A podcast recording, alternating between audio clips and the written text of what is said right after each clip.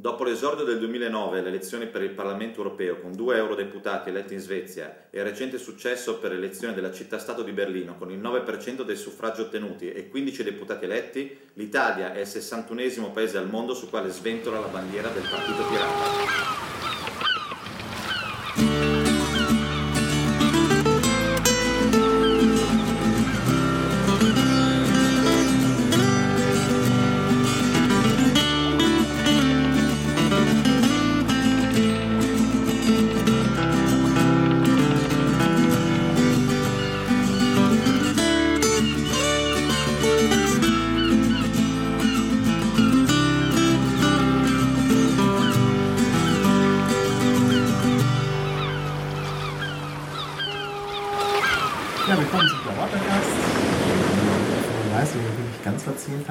Sitze hier mit Carlo von links. Hallo. Hallöchen. Wer bist du überhaupt? Oh Mann, wer bin ich eigentlich? Ähm, ich bin so einer, der eigentlich ähm, auch aus dem Internet gekrochen ist. Genau. Hast du nicht mal irgendwie vor Urzeiten so Sachen im Internet gemacht wie Homepages? Ja, richtig. Da jemand, der das noch kennt. Ja, das habe ich immer noch eine Adresse. Das war im düsteren Jahre 94 und mhm. äh, inzwischen ist halt klar, es war der erste Weiterleitungsdienst des Internet. Also genau. heutzutage haben die ja kürzere Namen, nennen sich Bitly oder noch weniger. Mhm. mhm. Und äh, homepages.de war der erste, war etwas lang vom Namen her, ja, aber die home.pages.de, home ja, ja, entschuldigt, das, das du warst drin, wie geil. Es gibt ein T-Shirt. Es gibt ein T-Shirt, auf dem die Adresse draufsteht. Die Adresse draufsteht. Oh, krass. Das will ich mal bei Gelegenheit anziehen, aber das geht ja nicht mehr. Dann kommt man ja nirgendwo mehr an. Äh, naja, nee, das können wir fixen. Das Ach, Ding läuft immer noch. Ach, das läuft noch? Das läuft immer noch. Aber da das in einem ähm, mal schnell gestrickten Perl geschrieben war, habe ich das dann einfach nicht, äh, mir nicht den Hut angezogen, das dann sicher zu machen, sondern habe es einfach irgendwann das Editing abgeschaltet. Sprich, wenn jemand die Adresse korrigieren will, muss er dann einfach bei mir in den Chat reinkommen ah, ja. und, und mir persönlich nachweisen. Also es passiert so selten, dass es eigentlich schon äh, Kultcharakter hat, wenn da so jemand kommt und meint, meine, meine alte Adresse müsste mal wieder repariert werden. Ja, müsste ich mal machen. Da müsste ich wieder umleiten und auf eine richtige Homepage. Genau, da. Weißt du, was da damals für eine Seite kam? Kam? Irgendeine Uni oder so? Nee. Was hat das denn da drin? Private Homepage. Wo war die denn? Wo war die wohl? Als homepages.de war, hatten wir doch alle unsere Homepages bei welchem Anbieter? Bei CompuServe, bei T-Online? Ich, ich, weiß es nicht, ich war damals in der Uniwelt. Ganz warm. Außerhalb der Uniwelt. Außerhalb der Uniwelt, äh, was gab's da noch? Also wenn ich sagen, wird es dir sofort einfallen. Ja, fällt mir gerade nicht. das Sag's. kennen, werden so einen leichten Schockanfall kriegen. GeoCities genau. oder so? Ja! so einen Schockanfall kriegen, weil das diese blinkenden Seiten waren. GeoCities, ja, Hardcore. ah, GeoCities. Äh, GeoCities, also das war damals so der letzte. Ja, ich hatte diesen Dienst gemacht, weil äh, diese Universitätsadressen ja so spießigerweise ja. lang waren äh, genau. www.fachschafts der Dingsterbumster Fakultät.uni so und so jwd.de mhm. slash und dann weiter und noch ein Unterverzeichnis und dann Studenten slash und dann Username. So. Ja, genau. Und sowas sollte man dann irgendwie unters Volk bringen, so eine Adresse. Ja, das diese war halt absurd. waren unmöglich, weil dann kam erstmal diese lange GeoCities Yahoo-Adresse und dann kam irgendwie so eine kryptische achtstellige Zahl oder sowas komisches.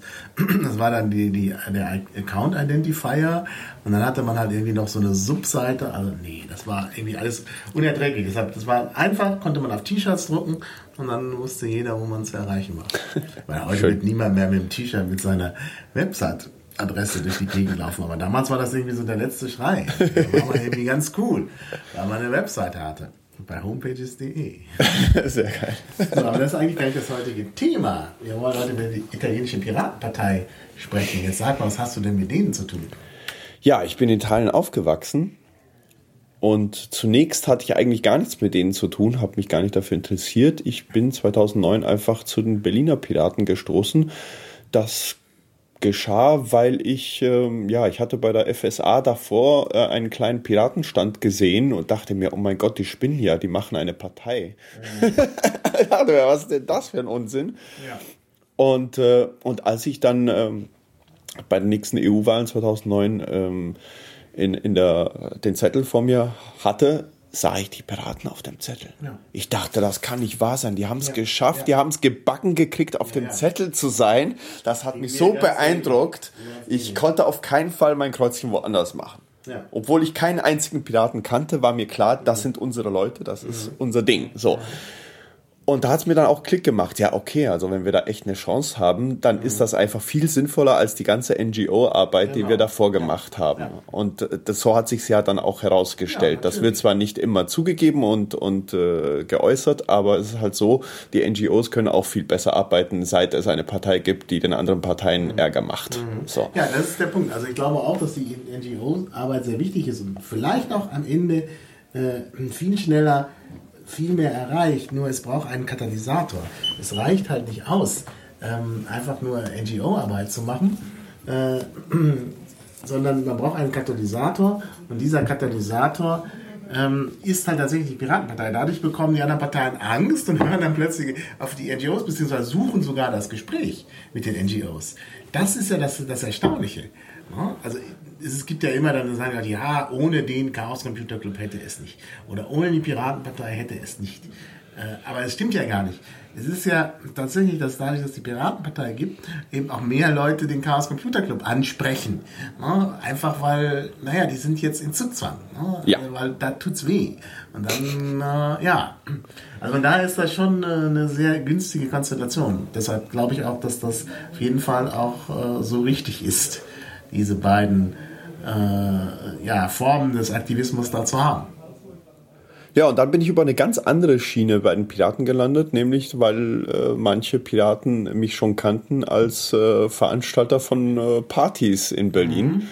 Und deshalb bin ich dann allen Ernstes wegen der PirateCom, wegen dieser großen Party, die wir in der Maria gemacht haben, bin ich zu, mhm. äh, zu, den Piraten gestoßen, habe mich auch erst nach dieser Party dann äh, eingetragen. Ähm, bin erst Mitglied geworden. Also mhm. ich war noch auch so einer, der von außen erstmal so ein bisschen ja, mitmacht genau. und ja. der Sache noch nicht so ganz traut. Ne? Also dieses mhm. Pattern wiederholt sich. Mhm. Und ähm, ja, und, ja. und als das dann gelaufen ist, war ich dann erstmal dabei und so. Und dann äh, haben wir 2011 äh, nicht, nichts Unwichtiges geleistet.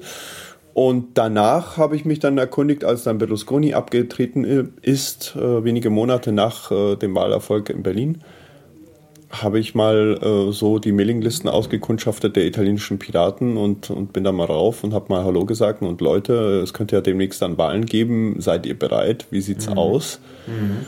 Und die so, ja, ganz gut gelaunt, ja klar, kein Problem, wir sind dabei. Und eigentlich waren das 15 Hansel. Und also ich bin dann zu, zu deren äh, nächsten äh, Vollversammlung gegangen und da waren es halt 15 Leute, die Vollversammlung ja.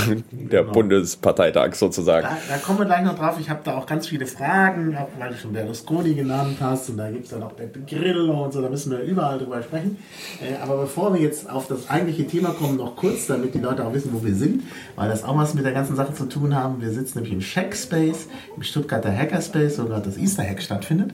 Der Shackspace ist ja auch so in diesem Gesamtpaket der Entwicklung ähm, eben entstanden.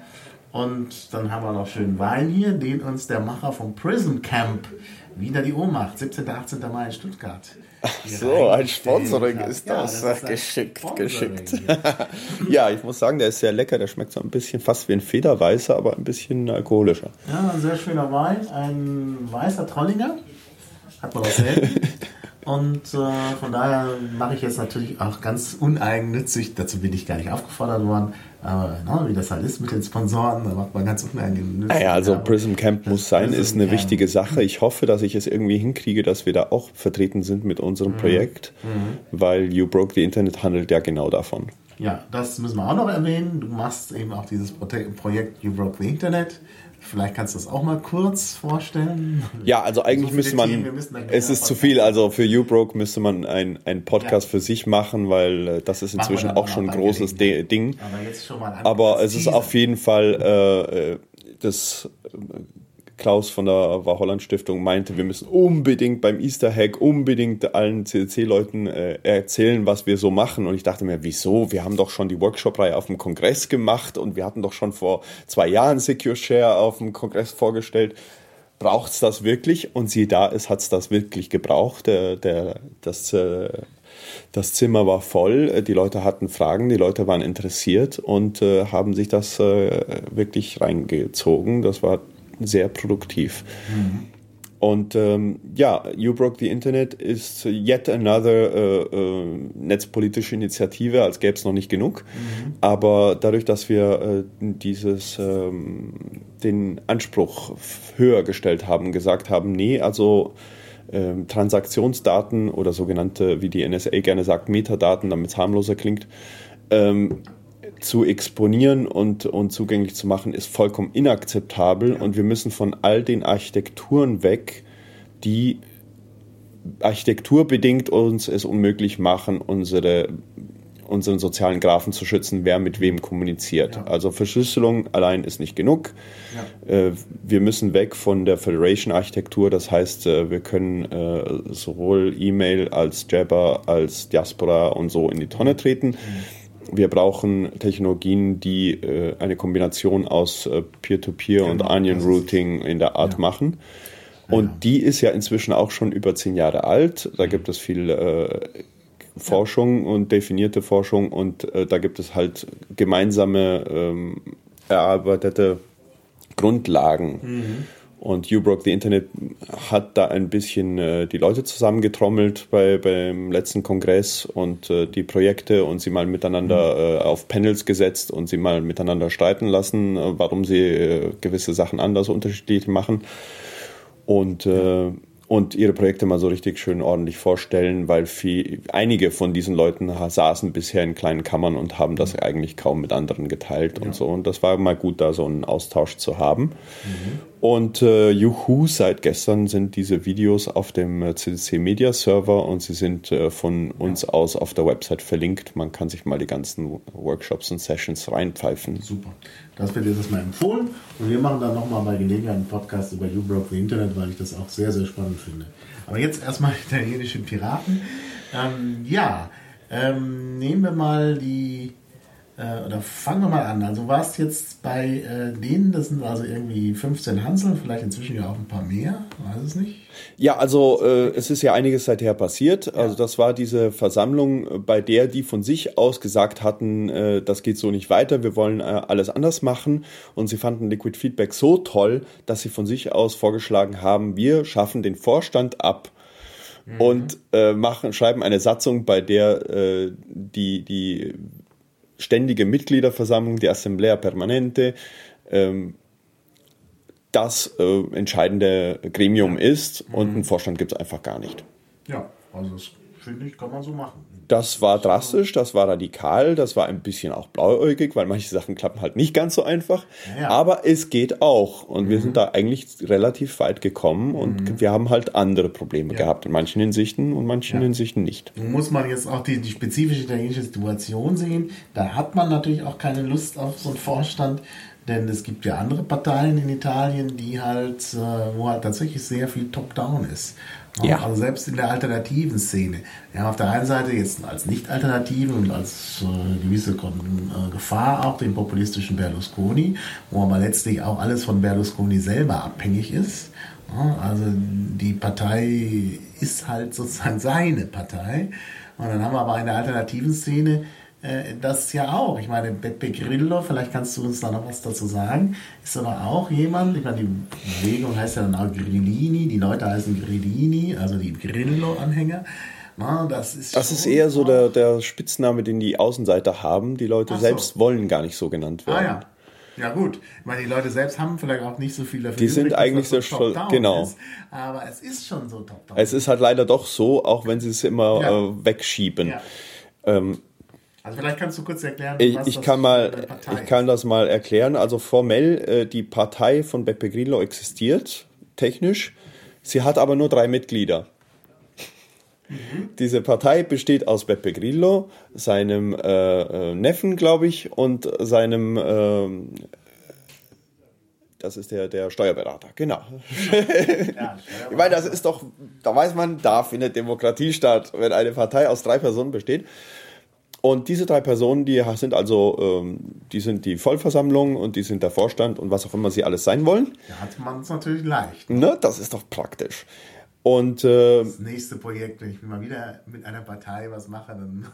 dann mit einer Dreikopfpartei. Das ist absolut empfehlenswert. Und äh, sonst hat diese Partei halt eben eine Firma beauftragt, die, die, die den Fanclub managt. Und technisch ist die gesamte Basis nur ein Fanclub ja, des, ja. des Herrn Beppe Grillo. Ja. Und dass die dann auf regionaler Ebene und in einzelnen Städten äh, demokratische Strukturen aufgebaut haben, das ist deren Privatspaß. Mhm. Auf nationaler Ebene ähm, gilt diese, diese Struktur. Mhm. Und das ja, wird halt wenig kommuniziert. Man tut immer so, als sei man total demokratisch. Und man kann ja auf der Website von Pepe Grillo ganz oft irgendwelche Abstimmungen machen. Komisch nur, dass diese Abstimmungen überhaupt nicht transparent sind, mit irgendwelcher proprietärer Software von der Firma gebastelt werden. Und man muss natürlich den Abstimmungen vertrauen, dass die auch tatsächlich das, das rausgeben, ja. was da. Ne? Also abenteuerlich, total abenteuerlich, was für Sachen möglich sind. Ja. Und da hat Italien ja, hat es. Ich meine, das sollte man sich auch anschauen, weil, weil ja auch hier immer wieder Leute sagen, ja, wir machen das mit den Online-Abstimmungen, ach, Wahlcomputer, was soll's, wir machen das einfach. Und dann kommt eben sowas dabei raus. Das ist eben der Punkt. Also entweder eine Abstimmung ist überprüfbar, dann aber richtig, oder sie ist eben nicht überprüfbar und dann weiß man schon, äh, naja, da wird wahrscheinlich auch, äh, ja, wenn, wenn nicht irgendwie manipuliert wird, dann wird sich am Ende nicht dran gehalten. Ne? Also, es bringt nichts. Ja, Italien hat es äh, seinerzeit verpasst, äh, sich ein Parteiengesetz zu geben. Ja. Und das äh, hat Italien in den letzten Jahrzehnten sehr wehgetan. Schon Berlusconi hat eine Partei gemacht, die technisch durch eine Firma mhm. gemanagt und organisiert wurde. Also mhm. Forza Italia war eigentlich eine Firma und keine Partei. Genau, ja, ja. Und solche Sachen sind in Deutschland einfach gar nicht machbar. Mhm. Zum Glück. Zum Glück. Ne? Und äh, das äh, jetzt endlich, wo mal wieder eine Partei an der Regierung ist, äh, ist jetzt in Diskussion, dass man das mal nachholt und ein Parteiengesetz einführt. Mhm. Ähm, leider die letzten Vorschläge in der Richtung würden so sein, dass dann auch die Piratenpartei nachbessern muss. Ja. Also die Vorstandspflicht ist da, ist da doch irgendwie mhm. drinnen. Mhm. Es gab äh, frühere Versionen, da war, äh, die waren noch kompatibel mit der Struktur der Piratenpartei. Ja. Die waren nicht so hart, sondern halt ausreichend, um äh, diese Extremfälle mhm. zu handhaben. Ja.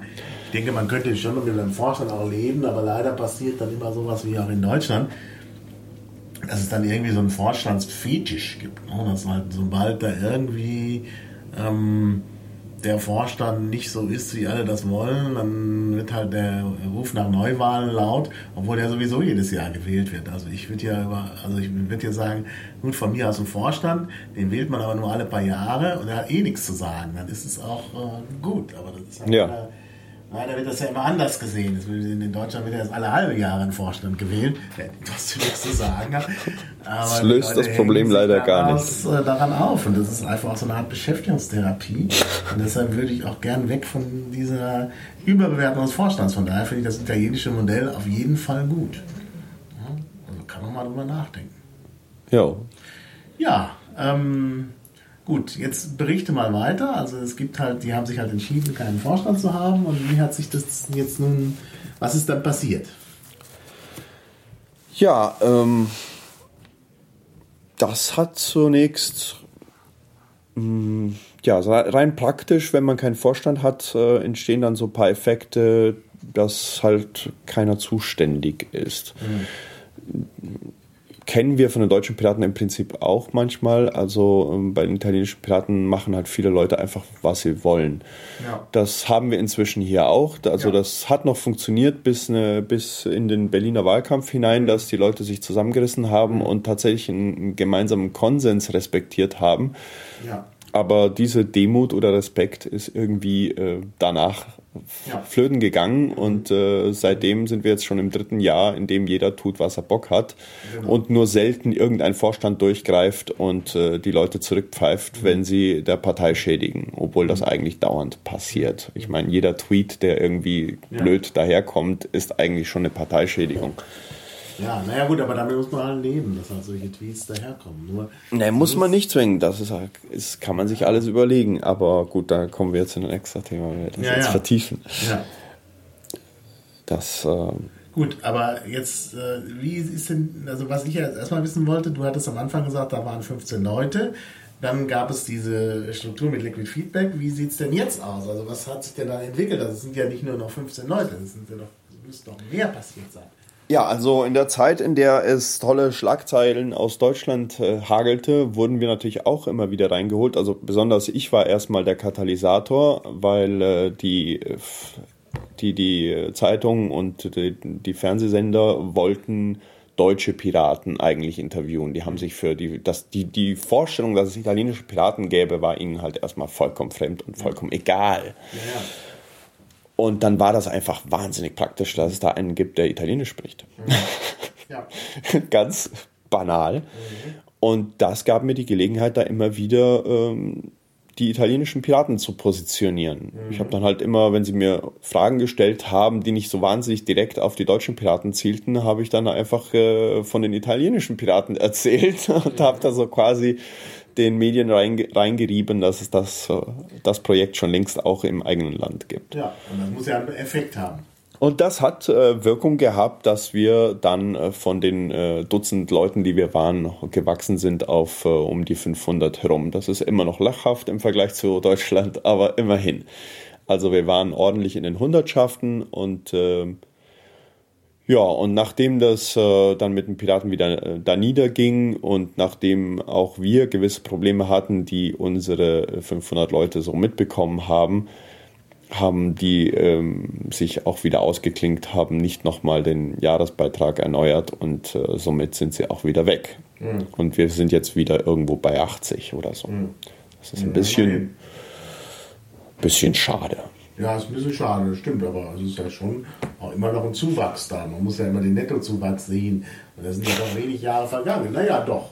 Also ich finde, das, das wird. Ich fände es toll gefunden, wenn wir den richtigen Weg eingeschlagen hätten, der die Leute so überzeugt, dass sie deshalb nicht abspringen, nur weil es in Deutschland jetzt gerade kriselt oder so. Okay, oder äh, und richtig, ja. wir haben halt einen ganzen Stapel an Sachen, die nicht gut gelaufen sind. Mhm. Und die äh, bereiten wir jetzt gerade auf. Das ist so die aktuelle Sache, dass jetzt endlich, wir nutzen die, die Flaute, wir nutzen die Abwesenheit von den Leuten, die uns teilweise auch mit Absicht gestört hatten. Mhm. Wir haben, hatten Störer, wir hatten Leute, die versucht haben, Karriere zu machen und so weiter. Also die klassischen. Probleme hatten wir auch. Und die sind jetzt erstmal weg, weil wir sind ja niemand mehr.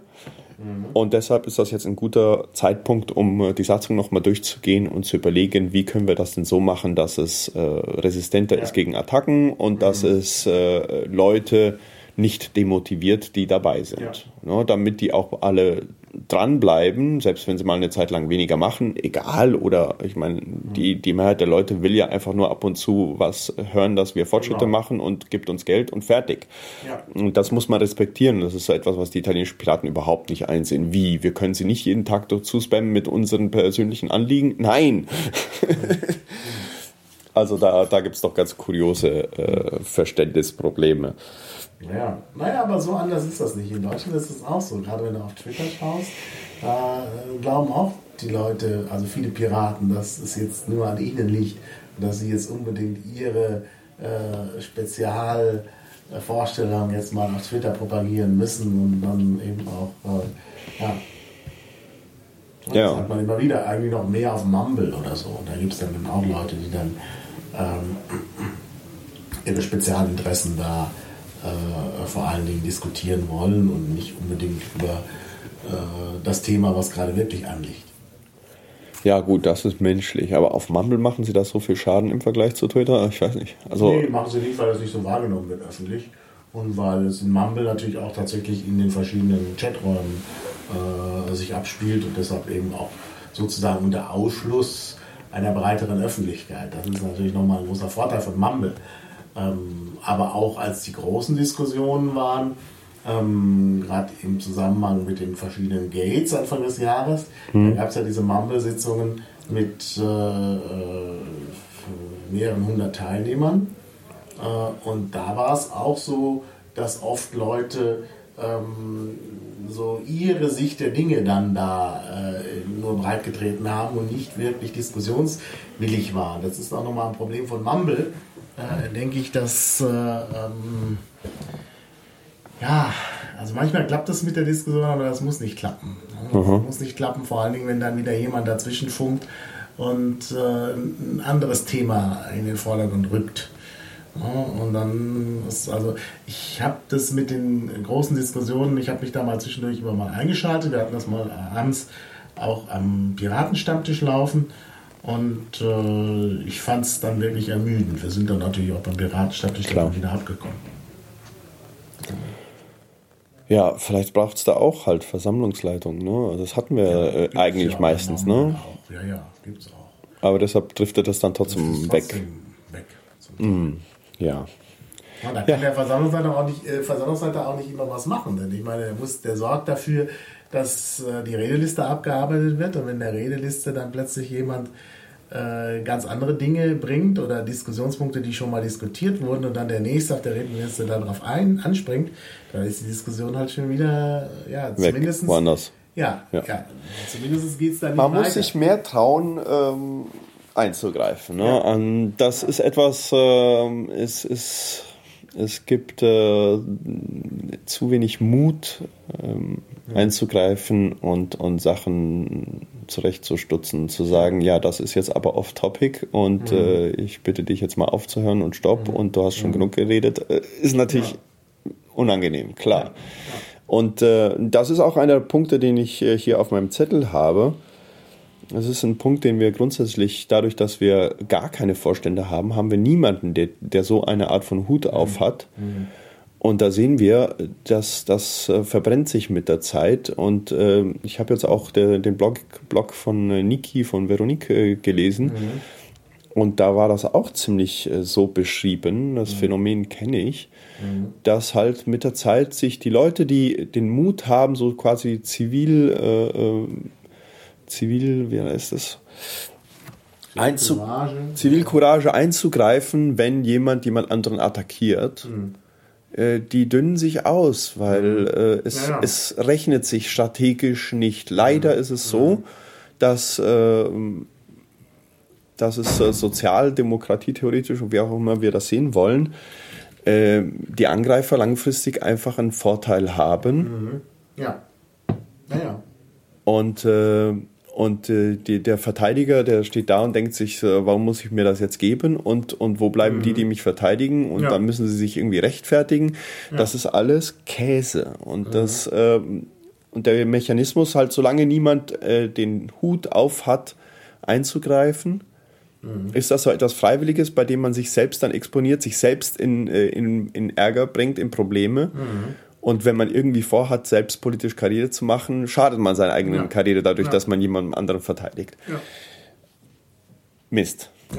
Deshalb sind wir halt zum Schluss gekommen, es ist vielleicht doch sinnvoll, äh, also zum Schluss nicht, wir sind gerade dabei, diese Debatte zu führen und zu diskutieren, dass es vielleicht doch sinnvoll ist, Leute zu beauftragen, die, äh, die in solchen Fällen proaktiv eingreifen. Und das mhm. ist halt etwas, was viel weiter geht als rein technisch nach dem deutschen Parteiengesetz wäre der Vorstand dafür zuständig, dass er solche Sachen macht. Mhm. Die Vorstände wollten wir aber sehr administrativ haben und das sagen sie dann auch selbst mhm. immer. Ne? Und die wollten solche Eingriffe gar nicht machen. Und es geht halt nicht so gut, ohne mhm. dass man solche Eingriffe ja. macht. Es, ja, ja. es fliegt uns um die Ohren. Ja. Und es ist letztendlich weniger demokratisch. Wir wollten weniger autoritär sein, mhm. aber dadurch ist es halt so, dass äh, die Macht des Stärkeren einfach ja. gilt, die Macht ja. des Vorlauten, genau. die Macht des Populismus kommt dann auch mit ins genau. Rennen. Mhm. Das hängt dann alles zusammen. Mhm. Äh, ich habe da so fast schon Parallelen mit, mit dem Konzept, mit der, mit der Idee der Omerta, der Mafia dann mhm. schon gezogen und sah mhm. da schon Parallelen, wie äh, sowas halt ganz übel äh, in die mhm. falsche Richtung gehen kann. Denn mafiotische Strukturen sind ja eigentlich auch so entstanden. Ja. So, wir wollen die Autorität äh, verweigern. Ja, wo, wo kommt man da hin? Ja. Da kann man ganz, ganz böse landen. Ja, das müssten wir vielleicht noch ein bisschen näher erklären. Du hast es einfach gesagt, Omerta. Das ist jetzt so ein Fachwort, was nicht jeder kennt.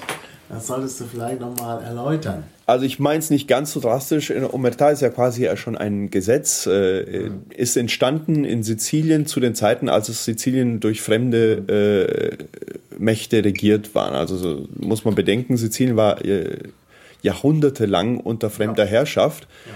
Und äh, es gibt ein großer Teil der sizilianischen Bevölkerung, der der Meinung ist, sie sind immer noch unter fremder Herrschaft. Mhm. Also sie haben die Demokratie bisher immer noch nicht angenommen und betrachten mhm. Italien immer noch als Fremdherrschaft. Mhm. Und in diesem Rahmen heißt es, es ist absolut verboten, dass du mit deinem Anliegen dich an die Polizei wendest oder an die Gerichte. Äh, wir akzeptieren keine Autorität von oben. Wir regeln das alles unter uns. Mhm. Und wenn du ein Problem hast, dann gehst du äh, zum, zum Paten. Und, äh, und überhaupt, du hast es eigentlich zu ertragen und du hast die Schnauze zu halten. Und auf jeden Fall hast du dich nicht einzumischen, wenn andere Leute streiten. Mhm. Und das ist der Punkt. Also ich meine eigentlich nur diesen Aspekt. Ja. Aber äh, das, das geht dann schon in die Richtung. Also es, äh, in dem Moment, in dem man sich nicht einmischt, während andere Leute, während Ungerechtigkeiten stattfinden, äh, hat man äh, der Sache schon einen ziemlichen äh, mhm. schlechten Dienst erwiesen. Ja, ja.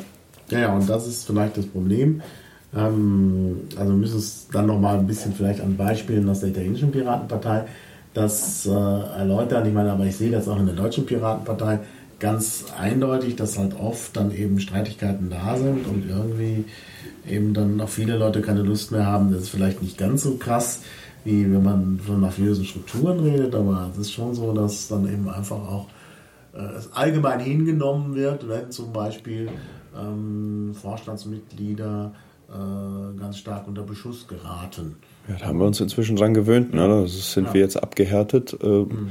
Und für die Vorstände ist es immer noch grauenhaft. Und mhm. äh, es, es hilft auch nicht, das zu ignorieren, weil die ja. Außenwirkung, die wir dadurch haben, bleibt dieselbe. Ja. Also das ist ein, ein gravierender Punkt. Selbst mhm. wenn der Angreifer und der Verteidiger irgendwie damit klarkommen, oder mhm.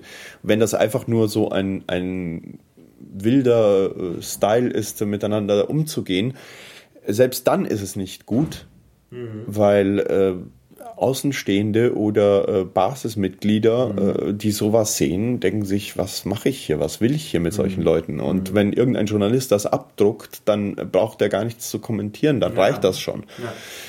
Äh, deshalb äh, hat es an der Stelle auch noch, äh, ja. ist das ein Problem. Abgesehen mhm. davon, dass es eigentlich fast immer zu einer Eskalation führt. Wenn man mhm. nicht eingreift, ja. kommt man zur Eskalation und dann ja. werden viel größer, also selbst Leute, die es eigentlich gar nicht böse meinen. Es gibt mhm. ja genügend Streitereien, die von beiden Seiten gut gemeint sind. Mhm. Oder ich würde sagen, das ist die große Regel. Ja. Also wir haben so Vorstellungen von wegen, es gibt da so ganz böse Trolls, die haben ganz böse Absichten. Aber ich denke, auch diese Trolls sind mal mit einer guten Absicht gestartet mhm. eigentlich. Mhm. Und dann, ja. ähm, dann äh, das, das entwickelt sich jetzt so schon in die Jahre hinein und dann gibt es äh, starre Fronten und es gibt Gruppierungen, die äh, eigentlich am liebsten alle ausgeschlossen werden sollten. Mhm. Und, mhm. und ich denke mir, ja, schade, hätte man vielleicht, ja. hätte man viel früher eingegriffen mit kleinen Disziplinarmaßnahmen. Also erstmal einfach nur eine Verwarnung, die muss auch gar nicht öffentlich sein, kommt drauf an, vielleicht muss sie öffentlich sein. Äh, also ich weiß nicht genau, ich, ich, das, das sind so die Details, die muss man dann halt eben den Mut haben zu beschließen, den Mut haben, sie tatsächlich umzusetzen. Mhm. Teilweise haben wir den ganzen Quatsch äh, und Schladderadatsch äh, in ja. unseren Satzungen und so weiter ja, ja drinnen aber wir wenden sie nicht an. Mhm. In Deutschland und auch nicht in Italien. Ja. Mhm. Einen anderen Punkt auf, auf äh, eine Kritik, die ich dann oft höre, ist, äh, ja, das ist ja, als würden wir jetzt eine Polizei einführen. Äh, Polizei ist ja sofort sehr negativ belegt. Und, und Polizei macht ja dann, was sie will. Und ja. da, das kann man, da kann man dagegen setzen. Naja, das hat, also Polizei ist dann Mist, wenn mhm. sie so ist, wie, wie wir sie aus, aus Hollywood-Filmen kennen, nämlich äh, und äh, jetzt vielleicht noch erklären, was ihr einsetzen wollt. Also das mit der Polizei, was wird als Polizei bezeichnet? Äh, ja, äh, wenn man jetzt äh, so eine Rolle irgendwie definieren würde. Also unser jetziger Stand ist, dass wir äh, wir mussten mit der Zeit erstmal ein Schiedsgericht einführen. Also genau. wir waren zuerst, wir waren sogar ohne Schiedsgericht gestartet. Das muss man sich mal vorstellen. Mhm. Und den ersten Parteiausschuss äh, Ausschluss haben wir super schmerzhaft als äh, äh, Vollversammlungsbeschluss gemacht. Mhm. Das war grauenhaft. Mhm. Weil dann jeder Pirat musste davon überzeugt werden, dass es nötig ist, diese Person auszuschließen. Mhm. Und diese Person war auch noch wahnsinnig redegewandt, Marketingprofi, und der hatte sich vorgenommen, die Partei äh, unter die Fittiche zu kriegen und, und woanders hinzuführen. Ja. Ja, das und das war, das war unglaublich Also es war praktisch eine Lynchjustiz. Daraus haben wir gelernt, okay, also ich sage jetzt wir, äh, ich habe es mir ja eigentlich schon gedacht, dass das der Ansatz nicht geht, aber ich kam nicht immer durch. So, ich, man muss ja immer wieder die Partei als Gesamtes überzeugen, dass manche Sachen dann halt doch Grütze waren und, und so die wollten eigentlich die Demokratie vollkommen neu erfinden auf Basis von Liquid Democracy. Und äh, Liquid Democracy ist halt nur eine Lösung für ganz bestimmte Aspekte. Ja. Aber man kann jetzt deshalb nicht gleich äh, die Gewaltenteilung dadurch ersetzen. Äh, ja, die ist, ist nicht, ist Die Aspekt. hat schon seinen, seinen das Sinn. Das gehört zur Demokratie schon dazu. Und da braucht man halt dann die entsprechenden Einrichtungen. Gut, jetzt habt ihr natürlich ein Schiedsgericht, damit hättet ihr die Judikative und die Legislative ist in der Hand der das ist die, das Liquid Feedback, ne? also die ständige Mithilfe.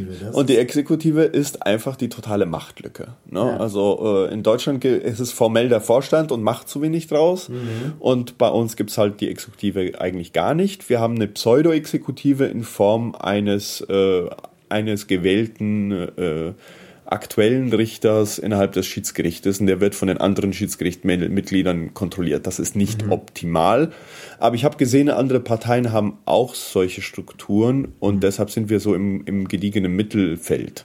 Mhm. Also ich war ganz baff herauszufinden, dass die schwedischen Piraten keine Schiedsgericht haben. Mhm. Also die schwedischen Piraten sind strikt top-down organisiert.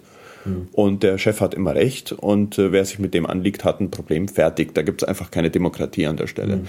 Da war ich schon baff. Ne? Die mhm. schwedischen Piraten haben keine interne Demokratie, nicht wirklich. Außer, ja. dass sie einmal im Jahr einen Vorstand wählen. So. Das Konzept des Schiedsgerichts, Schiedsgericht ist schon eine, glaube ich, eher deutsch-französische, würde ich sagen. Also in Frankreich gibt es das wohl auch, in Deutschland auch. Aber in äh, Großbritannien wie auch in Skandinavien ist es wohl tatsächlich so, dass die ohne sowas auskommen. Also auch in den Parteien dort, dass es dann mhm. eben tatsächlich äh, keine richtige Schiedsgerichtsbarkeit gibt. Also die Diskussion war, war ja auch, das hat, darüber habe ich auch gepodcastet, über die Gründung der europäischen Piraten. Und da gab es auch große Vorbehalte gegen das Thema Schiedsgericht. Mhm. Also das wollte, wollten halt einige nicht, gerade aus Großbritannien und auch aus Skandinavien. Die die das komisch fanden. Ja. Und das ganze Konzept scheint da nicht so verbreitet zu sein. Und äh, ja, ne, kann man machen, aber ich glaube, dass ja, der deutsche Ansatz auf internationaler Ebene geht das gar nicht ohne, ohne Gerichtsbarkeit. Ja, ja. Das, das ist ja vollkommen absurd. Also die Vorstellung, dass wir dann irgendeinen Chef des äh, PPI oder des PPEU wählen würden, der dann tatsächlich alles entscheiden darf, Punkt. Mhm. Nee, tut mir leid, das geht gar nicht. Ja, du musst ja sehen, das ist aber PPI, PPEU sind ja nun auch keine Eben. Äh, normalen Mitgliedsverbände, sondern das sind ja äh, sozusagen Dachorganisationen. Da ist dann nochmal eine ganz andere Situation. Ja, genau. Also dort unbedingt muss es möglich sein, dass, dass, dass man sagt, äh, hey, der Chef vom äh, PPI hat da äh, sich nicht an die Regeln mhm. gehalten, an die, die abgemachten und irgendwer muss dann darüber urteilen, dass das so mhm. ist. Mhm. Und wenn du so einen Mechanismus da nicht hast, dann, ja. dann geht das ja vollkommen Banane. Ja. Wenn du beschließt, dass deine Partei so funktioniert und du dich vollkommen blind einer Person oder einer Gruppe von Personen äh, unterordnen willst, okay, dein, dein Frei kannst du machen. Man macht halt eben eine Partei, die so funktioniert. Mhm. Könnte auch sein, dass, also im aktuellen Zustand würde ich sagen, wahrscheinlich würde es besser funktionieren, aber ich meine, wir sind nicht angetreten, um schlechtere Demokratie zu haben, oder? Genau, naja, nee, ich finde das auch nicht gut, wenn man das so top-down hat. Also da soll man andere Strukturen haben. Und die äh, beruhen aber gerade darauf, dass man eine Gewaltenteilung macht. Sonst kann man, kann man das nicht äh, bottom-up hinbekommen.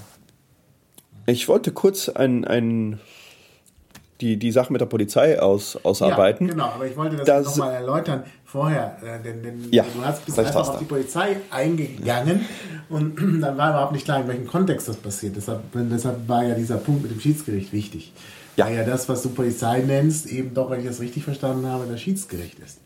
Nein, äh, ja, also im, im Moment ist es so, dass wir einen im Schiedsgericht haben, und selbst der ist nicht proaktiv. Laut Regelung ist das nur der, der als erster irgendwelche äh, Sachen behandelt und der kann schnell Entscheidungen treffen. Das war also das, äh, nachdem wir ein Schiedsgericht hatten, welches dann auch paar Mal für äh, Ausschussverfahren gebraucht wurde, wurde dann später erst an akzeptiert, dass wir nicht nur äh, immer Leute ausschließen wollen, sondern eigentlich sie lieber schon sozialisieren wollen, bevor sie rausfliegen. Ja.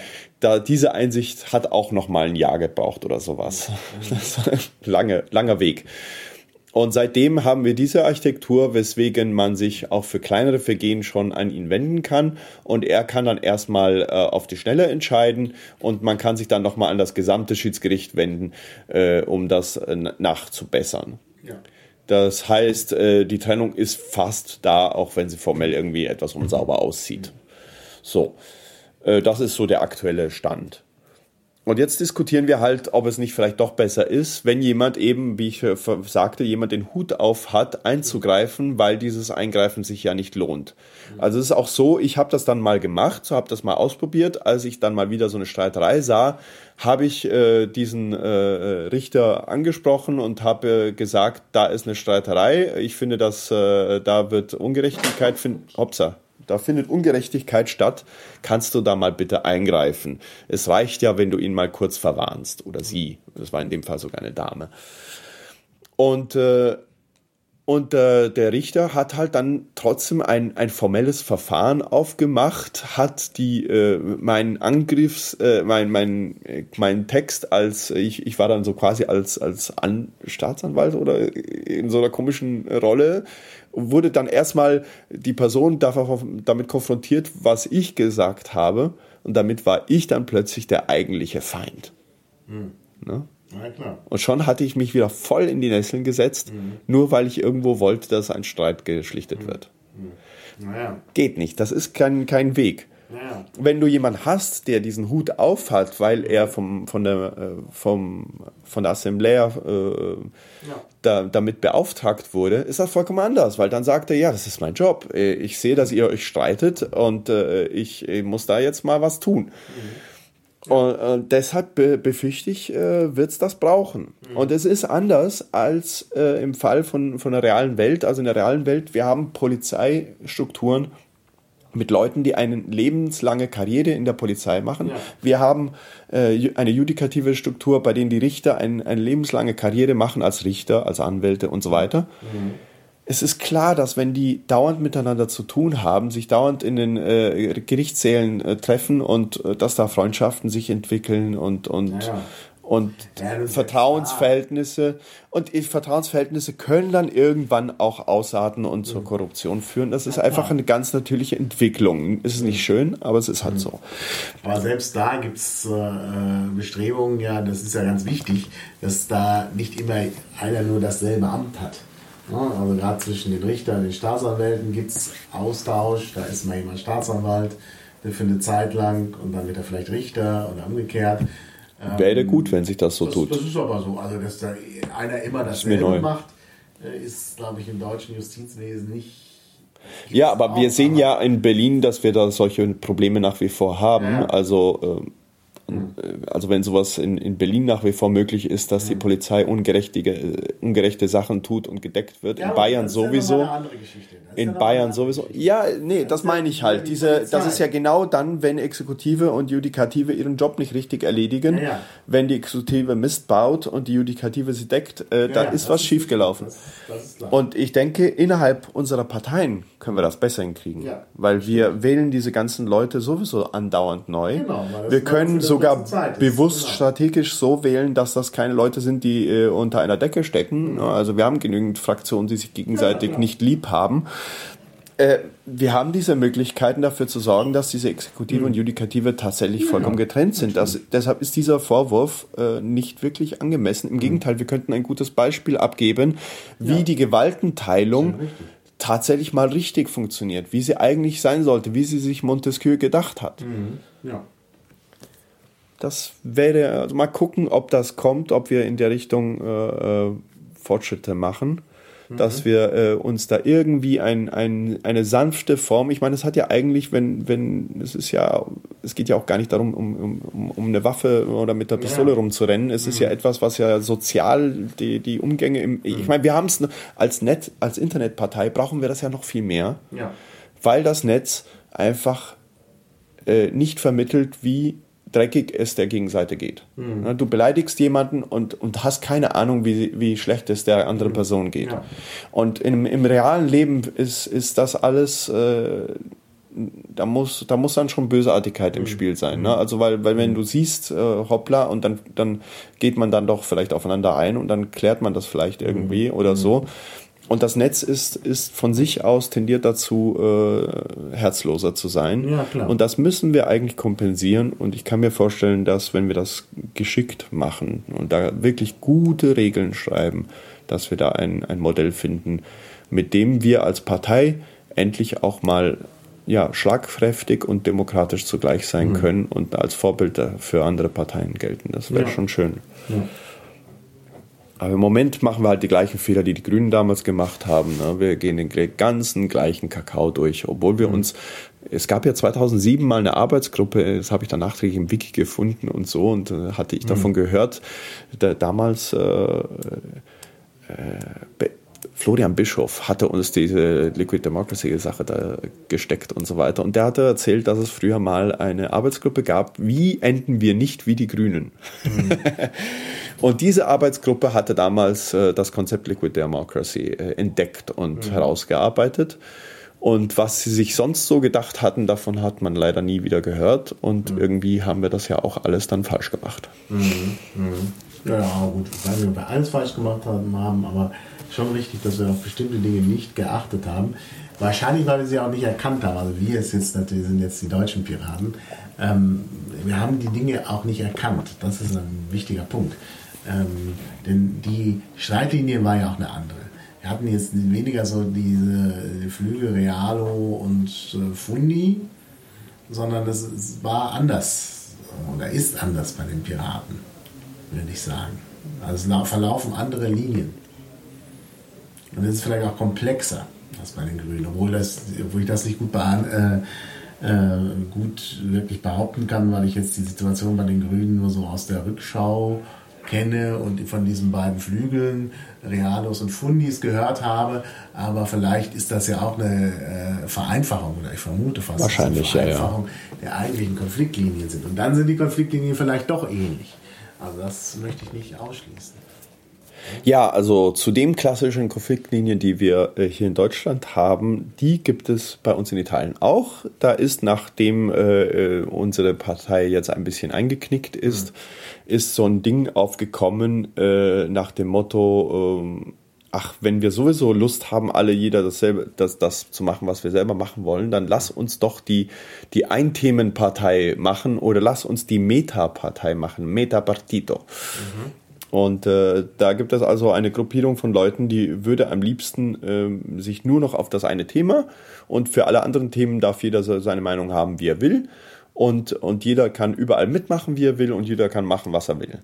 Hm. Ja, ähm, hat natürlich zur Folge, dass es keine Partei mehr ist. Genau, das widerspricht dem Parteiengedanken. Genau, genau ja, und das, das müssen wir jetzt noch ein bisschen durchkauen, bis es den Leuten klar wird. Ich denke, die Mehrheit will eine Partei machen mhm. und äh, es gibt halt eine Minderheit, die will am liebsten eigentlich nur einen Hackerclub machen. Mhm. Ja. Und äh, da denke ich mir, ja, okay, könnt ja gerne versuchen, CCC Italien zu gründen. Hat noch das Problem, hat das Problem, dass die ganzen Hacker gar nicht bei den Piraten sind. und irgendein Grund wird das ja wohl haben, dass die italienischen Hacker gar nicht bei uns sind. Also ein paar haben sich eingeschrieben in dieser Zeit, in der wir gut, äh, gut waren. Mhm. Und es ist eigentlich nur noch einer geblieben, der bei der Systemverwaltung mitmacht. Und die mhm. anderen haben sich weinend wieder abgewendet. Mhm. Ja. Also. Ja, nun ist natürlich, sind die italienischen Hacker, soweit ich sie kennengelernt habe, auch in so einer ganz bestimmten Weise drauf. Äh, also da geht es sehr stark um Linux und so. Also die italienischen Hacker, so nach meinem Eindruck, organisieren sich, und du bist da näher dran, oder haben sich lange Zeit auch so in Linux User Groups äh, organisiert. Und das ist in Deutschland, das gibt es zwar auch, aber das ist halt nur eine Richtung. Also das, äh, die deutschen Nerds ähm, sind da, glaube ich, von Anfang an schon viel politischer gewesen. Ja, das kann sein. Also es ist weniger Lust auf Politik. Und ja, ich meine, es ist wahnsinnig, viel, wahnsinnig starke Politikverdrossenheit in der italienischen Jugend vorhanden. Und das äh, spürt man auch im Netz ganz klar. Ja, ja. Also nach 20 Jahren Berlusconi haben, haben so einen Kahlschlag verursacht. Und an so, ein, so eine Gehirnwäsche. Die Leute wissen ja gar nicht, dass Politik eigentlich auch funktionieren kann. Das können sie sich schon gar nicht mehr vorstellen. Also sie gehen davon aus, dass alles Mist ist, weil das war die Strategie von ja. Berlusconi. Berlusconi hat eine der Kernstrategien von Berlusconi ist es, den Eindruck zu vermitteln, dass alle Politiker scheiße sind. Ja. Dadurch hat es zur Folge, dass die ganzen Leute, die rechts sind, ihn wählen und die ganzen Leute, die eher links sind oder vernünftig sind, so, so angewidert sind, dass sie zu Hause bleiben. Mhm. Ja, ja. Das ist die Wirkung, das ist die eigentliche Wirkung der Presse. Diese Pressekontrolle äh, versucht gar nicht, den Berlusconi in tollem Licht, teilweise schon, teilweise ja, aber darüber lacht man ja eher, mhm. den Berlusconi in gutem Licht dastehen zu lassen. Die eigentliche Wirkung ist die, dass sie alles, was irgendwie kreucht und fleucht, versuchen kaputt zu machen, noch bevor es beliebt wird. Ja. Und das war auch äh, peinlicherweise, ärgerlicherweise unsere Rolle. Die Piraten wurden immer wieder in, in die Medien reingezitiert, um Grillo zu kritisieren. Und wir haben dann versucht, äh, es bei unseren Überzeugungen zu halten und äh, und uns nicht manipulieren zu lassen. Wir haben äh, gesagt, ja, die Themen von Beppe Grillo sind ja äh, weitgehend richtig. Wir sind in vielen Sachen äh, einverstanden mit dem Movimento Cinque Stelle. Äh, wir haben nur ein Problem mit dieser äh, Architektur und wir würden uns wahnsinnig freuen, wenn Herr Grillo sich dazu entscheiden würde, seine Partei tatsächlich als richtige Partei zu machen oder äh, ein, eine Verbesserung an seiner Demokratie zu machen. Ja. Sind da nicht auch ein paar Ideen komisch von Beppe Grillo? Also wenn man seinen Blog so liest. Ja, sein Blog ist sehr viel äh, sehr plakative ja. Israel-Kritik zum Beispiel. Ja. ja. Also ich finde, so kann man es. Er ist, er ist schon ein Populist. Aber es ist tatsächlich so, dass äh, sein Geschwätz nicht die tatsächliche Parteilinie ist. Also äh, der Movimento Cinque Stelle äh, hat tatsächlich äh, leicht demokratische Strukturen und diese äh, offiziellen Parteiprogramminhalte oder halt Wahlprogramminhalte, weil Partei ist es ja nicht, ja. Ähm, die werden schon irgendwie äh, erarbeitet äh, mhm. und, und sind nicht unbedingt dasselbe wie das, was er in seinen Shows schwätzt. Mhm. Also da muss ich auch ein bisschen verteidigen. Es ist aber saublöd, dass sie diesen Typen haben, der einfach immer sagt, was er denkt und manchmal halt ja. vollkommen querschießt und totalen Unsinn redet. Ja, wir müssen halt denken, das ist halt so ein Komiker, das ist halt vielen auch nicht bekannt. Also er ist halt ja, also, also als Kind habe ich ihn geliebt. Klappen. Es ist mehr so eine Art Komiker. Also ein bisschen ähm, so eine Mischung von, von, von äh, allgemeinem Komiker und vielleicht so Oliver Welke oder so. Er ist dann sehr in die Politik gerutscht, seitdem er äh, einmal einen politischen Gag gemacht hat und, äh, und ein Fernsehverbot bekam im Jahre 92 oder so. Mhm, mhm. Und ab dann war er nur noch äh, auf den Straßen unterwegs und hat nur noch äh, äh, in, in, Theatern seine Show gegeben und mhm. so.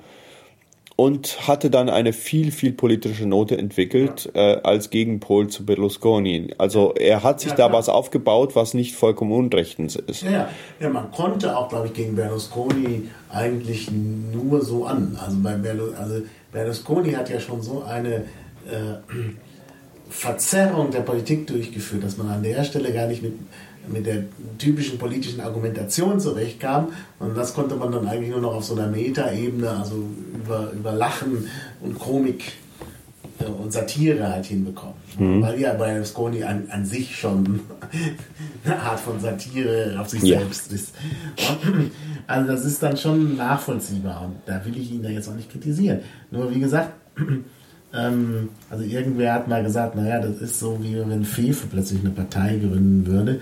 Und das stimmt aber auch nicht, weil ich glaube, dass die Analysen von Fefe, so kritisch man sie sehen kann, oft deutlich besser sind als die von Beppe Grill. Auf jeden Fall. Ja, und das ist dann schon, weiß ich nicht, das so das die richtige Basis ist. Aber er ist ja super angekommen. Also ich meine, seine, seine äh, die Ergebnisse, die er erzielt hat, er ist immerhin die zweitstärkste Kraft in Italien. Ich weiß nicht, ob das immer noch so ist.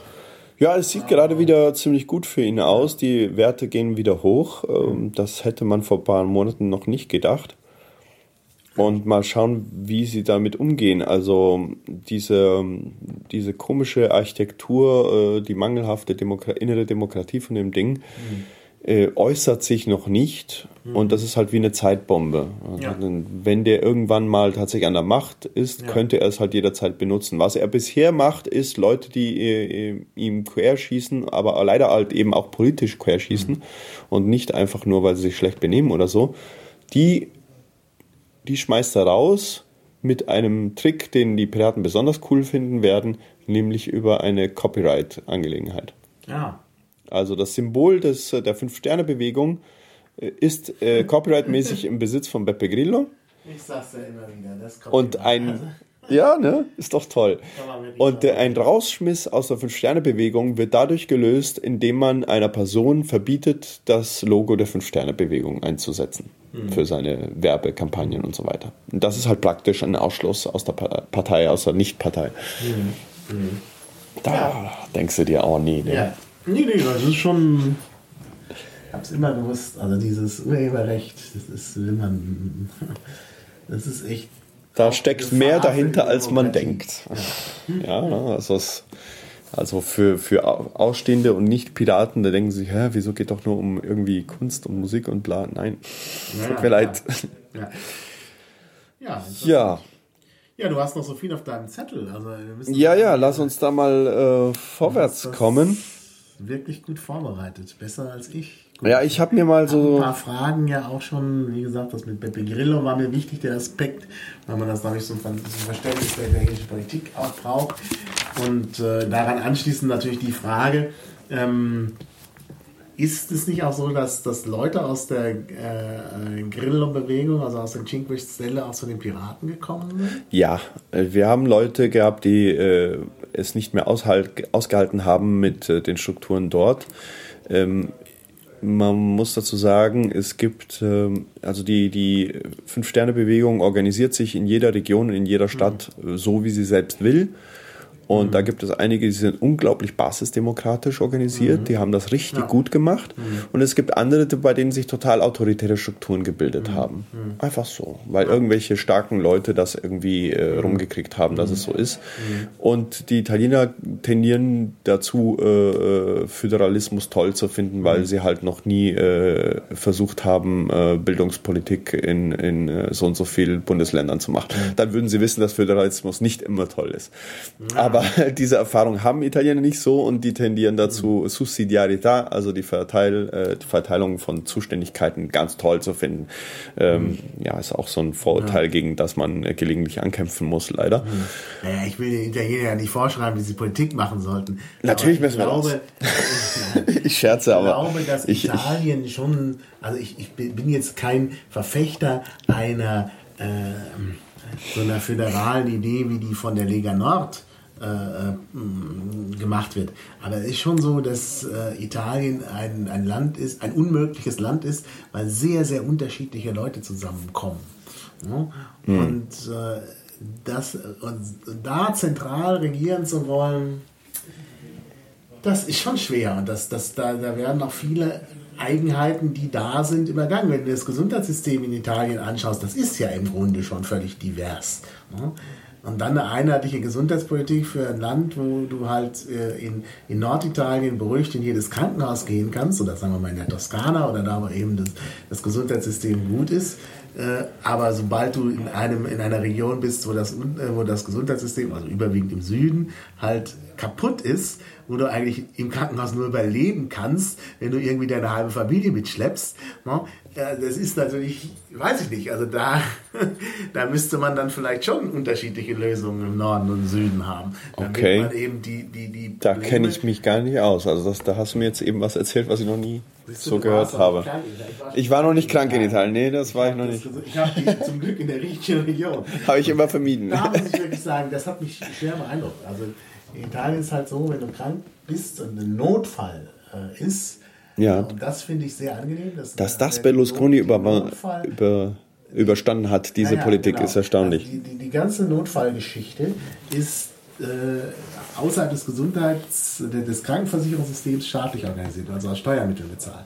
Das heißt, wenn du wirklich, wenn es dir wirklich schlecht geht, ne, dann, ne, dann fragen die Leute nicht, ach, wo kommen sie denn her, was haben sie denn für eine Krankenversicherung, haben sie denn auch das Formular E115 oder was dabei? Genau. Ne? Nee, es wird einfach behandelt. Egal. Es wird gemacht und am Ende, wenn du dann wieder halbwegs bei Sinnen bist, kannst du unterschreiben, damit auch belegt ist, dass sie nicht irgendwelche Luftbuchungen haben, sondern dass da wirklich einer war.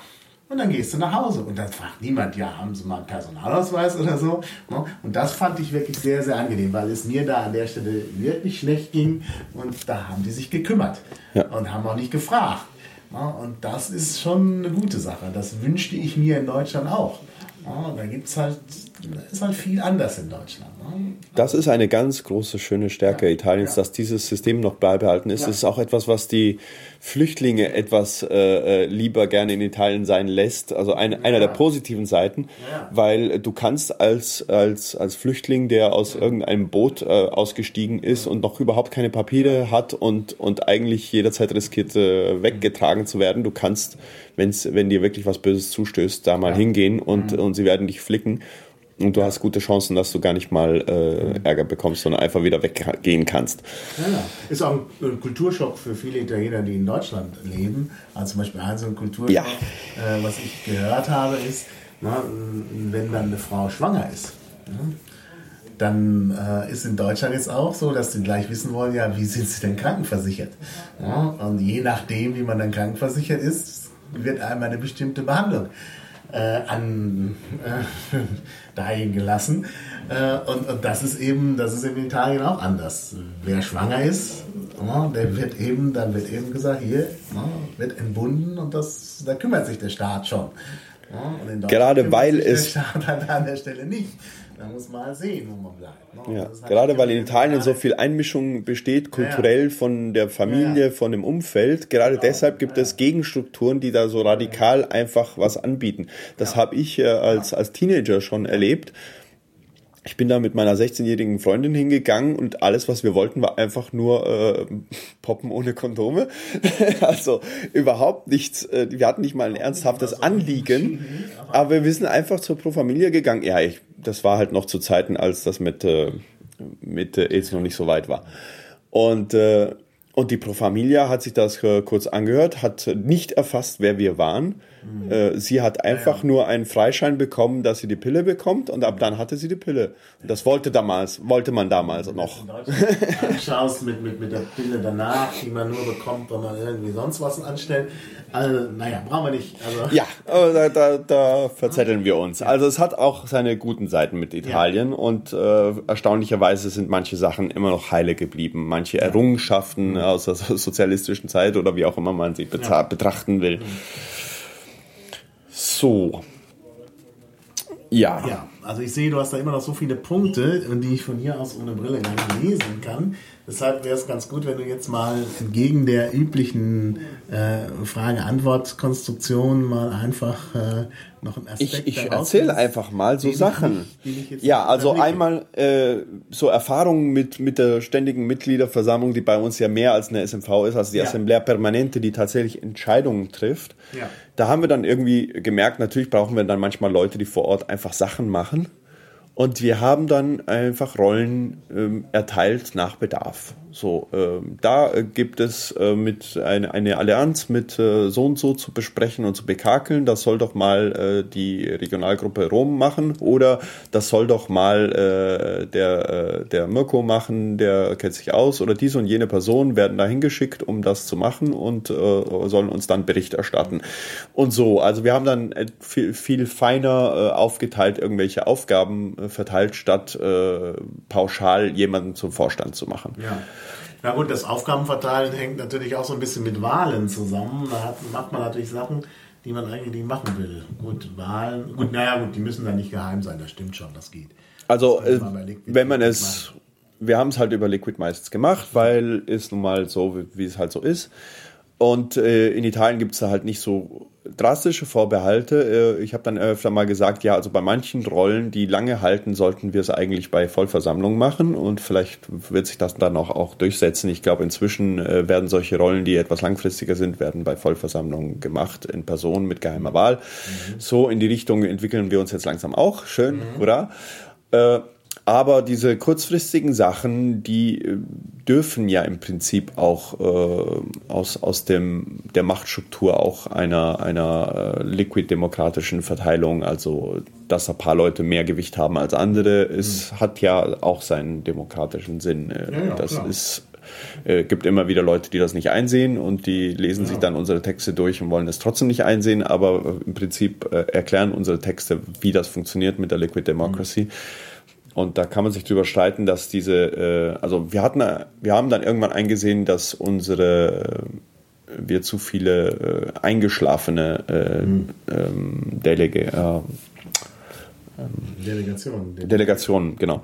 Äh, dass wir zu viele eingeschlafene Delegationen hatten. Also Leute, die mal mitgemacht haben, cool fanden, äh, Delegationen geklickt haben und dann irgendwie haben sie sich wieder verabschiedet ja. aus der Partei.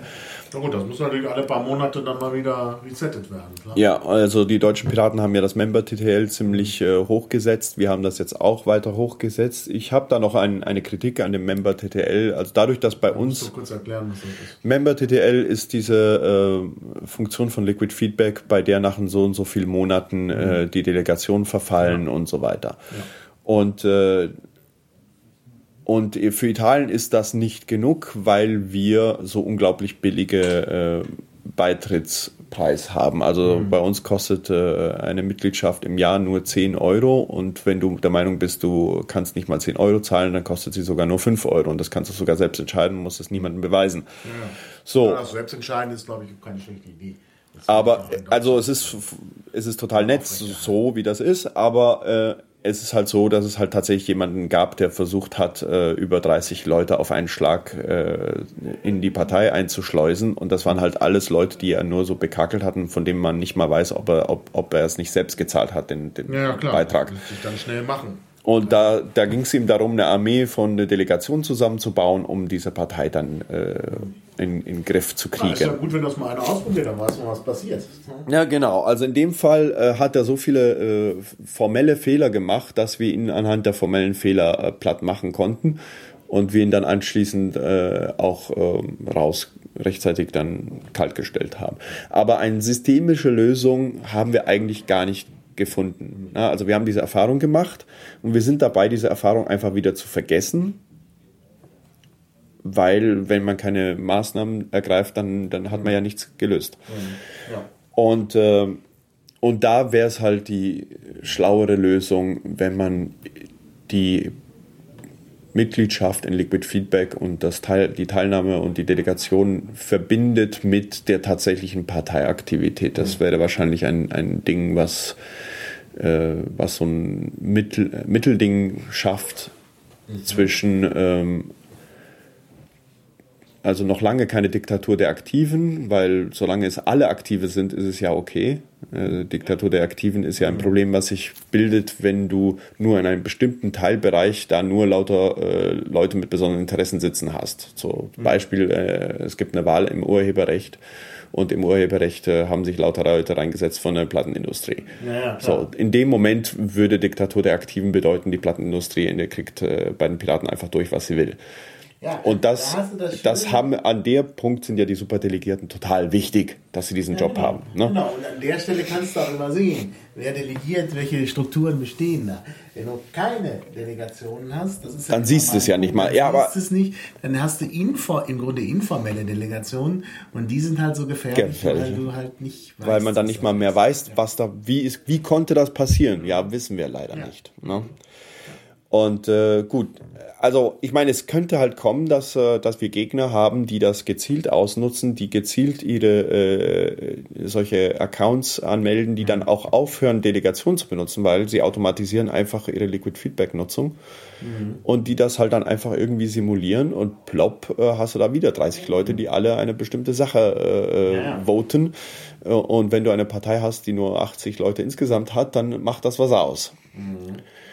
Und äh, dagegen äh, wäre halt nur eine Real-Life-Maßnahme äh, ausreichend. Also, dass man nachweisen kann, die Person war bei irgend, es reicht ja, ich meine, wenn man sowieso äh, Buch führt über die Anwesenheit in, in Versammlungen. Äh, da reicht jede kleine Crew, jeder kleine Squad, jedes kleine Treffen, in dem man äh, mal wieder da gewesen ist und mitgemacht mhm. hat. Dann steht man dort in der Anwesenheitsliste ja. und dann müsste man halt eben diese Anwesenheitslisten, diese Protokolle ordnen, strukturieren, einheitlich gestalten, an einen einheitlichen Ort bringen, damit dort eine Software automatisch auswerten kann, wer alles da gewesen ist, wer aktiv ist und wer sich halt äh, längere Zeit nicht hat blicken lassen, dessen Account kann dann auch nicht mehr in Liquid Feedback Entscheidungen treffen. Ja, ja. So. Genau. Und wenn man diese einfache Mechanismus macht, dann müssten die ja schon richtig bösartig drauf sein, dass sie äh, sich Mühe geben, Anwesenheit zu zeigen. Mhm. Und ich, ich zähle jetzt auch Mumble-Meetings dazu. Ne? In Mumble ja. kann man auch nachvollziehen, da ist eine Person, die investiert mhm. echte Zeit, indem sie sich da einloggt und mitredet. So, das könnte genau. man, das könnte man sagen, dass das ein Kriterium ist und auf die Art und Weise äh, der, der Struktur mit den Superdelegierten und so weiter mehr Legitimität ja. verleihen. Mhm. Und, und wenn diese Leute dann nun mal äh, einer einzelnen Person zur Zeit besonders viel vertrauen, mhm. mein Gott, dann ist das so bis auf Gegenbeweis. Ne? Das ist mhm. vollkommen legitim. So ist hier. Wir haben beschlossen, dass wir nicht 100% direktdemokratisch sind, sondern eben mhm. auch äh, teilweise repräsentativ demokratisch. Mhm wenn jemand dieses Vertrauen genießt, dann sei das halt ausnahmsweise so. Und das Besondere an der Liquid Democracy ist ja eben, dass dir das jederzeit weggenommen werden kann. Davon kannst du ja ein Lied singen. Ja, Nach ja, dem Spiegelartikel warst du ja. ja dann plötzlich doch nicht mehr der King. Ja, ja, ja.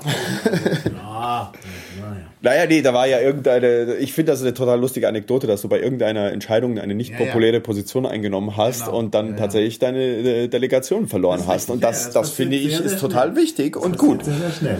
Und das ist natürlich in der Tat auch ein, äh, eine, eine, eine, ein interessanter Aspekt, der auf jeden Fall zeigt, dass es ja doch funktioniert. Was man aber äh, eben auch machen kann, jetzt angenommen, es kommt zu so einer, solchen Versuchen feindlicher Übernahme, die sogar dann irgendwie halbwegs erfolgreich sind, hätte man immer noch die Möglichkeit, wenn man halt so eine Möglichkeit hat, zum Beispiel Entscheidungen, das ist ja für die deutsche äh, Versammlung geplant, für die ständige Mitgliederversammlung, müsste man sehen, ob das bei den Dingen genauso ist, äh, nämlich die Vertagung auf eine Real-Life-Sitzung. Ja? Das haben wir tatsächlich gar nicht nur, so drin. Nur 10% brauchst dafür. Kann, kann Habe ich Vorschrift geschlagen, ist nicht durchgekommen. Wenn, es, wenn, wenn eine feindliche Übernahme droht. Das ist also auch nochmal so eine Art Notbremse, mhm. äh, wo man dann wirklich die Sachen äh, äh bremsen kann. Das äh, halte ich auch für eine gute Sache und äh, hat sich bisher ja. nicht so getan. Ja, weitere Sachen. Okay, also soweit äh, halbwegs hat es trotzdem funktioniert. Manchmal hatten wir äh, Probleme, äh, zum Beispiel äh, bei strategischen Angelegenheiten. Das ist ein haariges Thema in einer klassischen Partei ist das auch etwas, was der Vorstand macht. Also das war dann mhm. allein schon eine Überlegung, so, was macht denn eigentlich in einer klassischen Partei der Vorstand alles? Und der hat eine verblüffend viele Rollen. Mhm. Und eine ist halt die Geheimnisse zu wissen, weil Geheimnisse gibt's halt doch. Du mhm. hast einfach die Situation, du machst ein, äh, bist in, in Verhandlungen mit einer anderen Partei oder mit einer Gruppierung und, oder mit einem äh, irgendwie und die erwarten von dir, dass du das für dich behältst, bis es amtlich ist und so. Man kann nicht immer transparent sein. Naja, man, man kann auch ganz einfach nicht wirklich eine Strategie entwickeln, wenn man dauernd transparent ist. Naja. Das, ja, da ist ein Widerspruch. Daten, per, persönliche Daten geschützt werden und so. Das sowieso. Das ja, und, hin, ohne, und was halt ganz schrecklich ist, ist, wenn, wenn Sachen, äh, wenn Geheimnisse gemacht werden mit der Ausrede, es, wär, äh, es wären persönliche Daten betroffen. Hm. Das ja. ist ja auch nicht schön. Ja. Äh, und deshalb äh, diskutieren wir, ob wir das formalisieren können, hm. indem wir eine, eine strategische Gruppe gezielt äh, wählen. Mhm. Eine, eine Gruppierung von Personen, die nicht äh, das Schiedsgericht ist, aber so eine mhm. ähnliche Architektur mhm. hat. Ja. Und die, deren Job ist es nur, die Geheimnisse zu wissen. Mhm. Die sollen einfach, jeder Pirat, der irgendwas, dem irgendwas gesteckt wird, was er nicht jedem sagen darf, trägt das dort zusammen. Und dort gibt es Leute, die die Lego-Bausteine alle zusammenstellen können mhm. und die halt zur Not eine Notbremse ziehen können oder so. Die dürfen das dann trotzdem nicht verraten, aber sie können dann zur Not irgendwie einwirken. Aber mhm. sie haben eigentlich keine Entscheidungsmacht. Ja. Es ist so eine Überlegung, ob sowas funktionieren könnte. Ja, könnte man machen. Also ich glaube äh, tatsächlich, dass man vielleicht sowas nicht nur bei strategischen Sachen braucht, sondern tatsächlich auch Verwaltungspiraten, weil da eben in der Verwaltung immer auch äh, tatsächlich schützenswerte Daten anfallen. Also zum Beispiel fände ich es jetzt nicht gut, wenn jetzt zum Beispiel meine Adresse immer äh, öffentlich ist oder meine Zahlungsmoral, na, das muss vielleicht auch nicht immer alles an die große Glocke gehängt werden. Also da gibt es schon Aspekte, wo man sagen kann, das ist jetzt äh, schützenswert und da brauchen wir halt Leute, die sich darum kümmern. Ja. Das kann nicht das Kollektiv machen. Und äh, ein anderes Ding, äh, was uns öfter passiert, ist, dass wir irgendwelche. Wir machen gerade einen Podcast, entschuldige.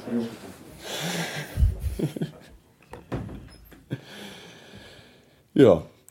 Also, ähm, ein anderes Ding ist äh, Umsetzungsbeauftragte. Also nachdem wir festgestellt haben, dass wir öfter mal Sachen beschlossen haben und dann hat es dann plötzlich keine Sau machen wollen. und dann sind die einfach wieder eingeschlafen. Das haben wir jetzt erstmal ein bisschen so hingenommen. Aber ähm, was man auch haben könnte, wäre Leute, die nicht äh, Sachen erledigen müssten, sondern die den Auftrag haben, den anderen auf die Füße zu treten, die sich vorgenommen haben, was zu machen. Mhm. Also wenn du in deinem Antrag behauptest, du wirst es dann auch umsetzen, dass dann auch jemand dafür zuständig ist, dir hinterher zu laufen, weil wir halt nun mal keinen Vorstand haben, der sowas ja. macht. Ja. Und äh, weil wie üblich halt wieder dieses Problem besteht, wenn niemand einen Hut auf hat, äh, will niemand andere Leute nerven. Ja. Ne? Also auch so eine Überlegung. Ja, klar. Mhm. Und äh, das Zweikammersystem ist inzwischen auch bei uns in, in Diskussion oder theoretisch sogar ein Dreikammersystem. Mhm. Also, dass, äh, dass wir die, die ständige Mitgliederversammlung aufbohren und da noch mehr reinmachen. Mhm. Und da äh, ein Grund ist ganz äh, banal, witzigerweise etwas, was wir jetzt gerade äh, in, in manchen Bundesländern einführen, dass wir halt ein äh, zwei Liquid Feedbacks haben. Eines, welches nur Vorschläge erarbeitet und eines, welches tatsächlich Entscheidungen trifft. Mhm. Und das ist ja eigentlich schon das, was wir jetzt haben. Wir haben ein Liquid Feedback, was einfach nur Vorschläge macht und wir haben eines, welches Entscheidungen trifft. Also in Italien würden wir das, das, das äh, Liquid Feedback, was nur Vorschläge macht, quasi nachrüsten. Das mhm. haben wir nämlich noch gar nicht. Mhm. Und da könnten wir halt Leute reinholen, die äh, nicht unbedingt Mitglieder sind oder die äh, nicht eine, keine strenge äh, äh Mitgliedsformulare ähm, ja. äh, ausgefüllt haben oder sowas. Und da könnte man sich einer breiteren Bevölkerung öffnen, dass die da einfach mal ihre Vorschläge reinwerfen können, dass wir irgendwelchen für externen Organisationen ja, äh, Zugänge machen, machen kann. Das könnte man auch über Proxys machen. Also ich glaube, ja, also kann man drüber nachdenken. Kann man drüber nachdenken. Ja, es sind eben sind nur Sachen, die wir gerade so bekakeln. Äh, eine andere Sache. Ja, äh, auch eine andere Erkenntnis. Äh, wir hatten das Gefühl, ähm, manchmal, ähm, ja, also Liquid Feedback ist nicht, nicht immer ideal, um, äh, um gerechte, äh, also manchmal entstehen äh, Gegenvorschläge, die eigentlich nur dazu da sind, um den Hauptvorschlag irgendwie kaputt zu machen mhm.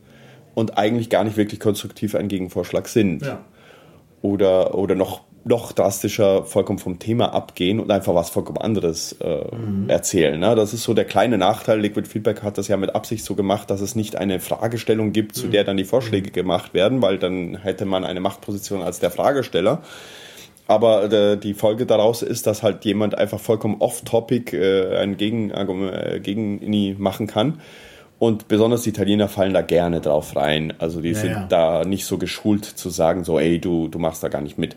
Also ich, da bin ich halt sehr beeindruckt, dass die deutschen Piraten da ziemlich äh, straight sind und bei den italienischen Piraten funktioniert sowas ziemlich gut.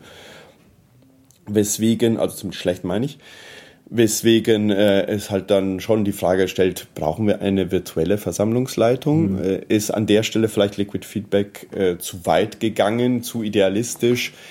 Äh, Also zum Beispiel die, ich erkläre mal, ja. wie, wie, wir uns das halt in, wie es im Gespräch ist. Die Überlegung wäre, dass eine solche virtuelle Versammlungsleitung eingreifen kann, auch nicht nur bei Liquid Feedback, auch bei Mailinglisten oder in Foren oder in Mumble, äh, dass die eingreifen und sagen, äh, du gehst gerade vom Thema ab oder du benimmst dich gerade unmöglich mhm. oder du äh, wendest die falschen ja. Regelwerke an oder du, ja. du bist in einem falschen das, Themenbereich. Das merken die Leute wahrscheinlich schnell. Auch da gibt es dann Gegendruck. Aber in, ich finde die Idee gut, das soll ja in Deutschland auch umgesetzt werden. Es soll ja dann, wenn es die ständige Mitgliederversammlung gibt, gibt auch dafür eine Versammlungsleitung gewählt werden. Mhm. Einfach schon allein wegen des Parteiengesetzes, das ja eine Versammlungsleitung ah, ja. vorsieht. Guck Aber an. das ist, glaube ich, schon wichtig, denn wenn mal was aus dem Ruder läuft, ist es gut, wenn man sich an jemanden wenden kann, der ja. eine verantwortliche Entscheidung trifft, die dann natürlich auch wieder über Schiedsgerichte angegangen genau. werden kann, wenn es nötig ist. Eben. Aber es muss halt da auch eine Verantwortung da sein. Und das ist eben auch einer der Dinge, die ich gelernt habe durch die Piratenpartei, dass eben diesem Aspekt der Verantwortung oder sagen wir besser der Verantwortlichkeit ja, und dass man eben hinterher dann auch wieder hergehen kann und sagen kann, nee, das war nicht richtig. Das lassen wir jetzt durch ein Schiedsgericht entscheiden. Also diese mehrstufige Verantwortlichkeit, das ist, glaube ich, was, was eine ganz wichtige Rolle spielt bei Demokratie. Und das ist auch etwas, was in der deutschen Piratenpartei ein bisschen fehlt. Ja, da gibt es zwar einen Vorstand, aber ich meine, oft ist es so, dass, ähm, ja, dass dieser Aspekt der, der Verantwortung da nicht aufkreuzt, sondern da wird eben irgendwas gemacht oder eben auch unterlassen. Oft sind äh, Unterlassungen sind das Entscheidende. Äh, wir machen äh, gar nichts. Ne? Ähm, ja, das geht aber nicht. Rein verwaltend. Also die sind, die sind eben auch verantwortlich und die mhm. müssen halt dann auch Verantwortung übernehmen und nicht so eine Verantwortungsdiffusion machen, dass sie dann sagen, oh, da müssen wir erstmal ein Lime-Survey machen und dann gucken wir mal. Und was beim Lime-Survey rausgekommen ist, da halten wir uns dann dran. Nee, also da muss man manchmal, da müssen manche, äh, manche Entscheidungen, operative Entscheidungen auch mit Mut gefasst werden und auch mit der Gefahr, dass dann hinterher andere sagen, so war er nicht und dass dann vielleicht mal einer zurücktreten muss. Ne? Äh, weil er eben nicht äh, richtig gehandelt hat. Aber erstmal muss jemand Verantwortung auch haben, damit er sie auch übernehmen kann. Wenn das immer nur diffundiert, dann, ja, dann braucht keiner zurückzutreten, aber dann gibt es auch keine, äh, wirklich, kein wirklich gutes operatives Geschäft. Ja? ja. Weil man nicht alles durch ein Plenum regeln kann.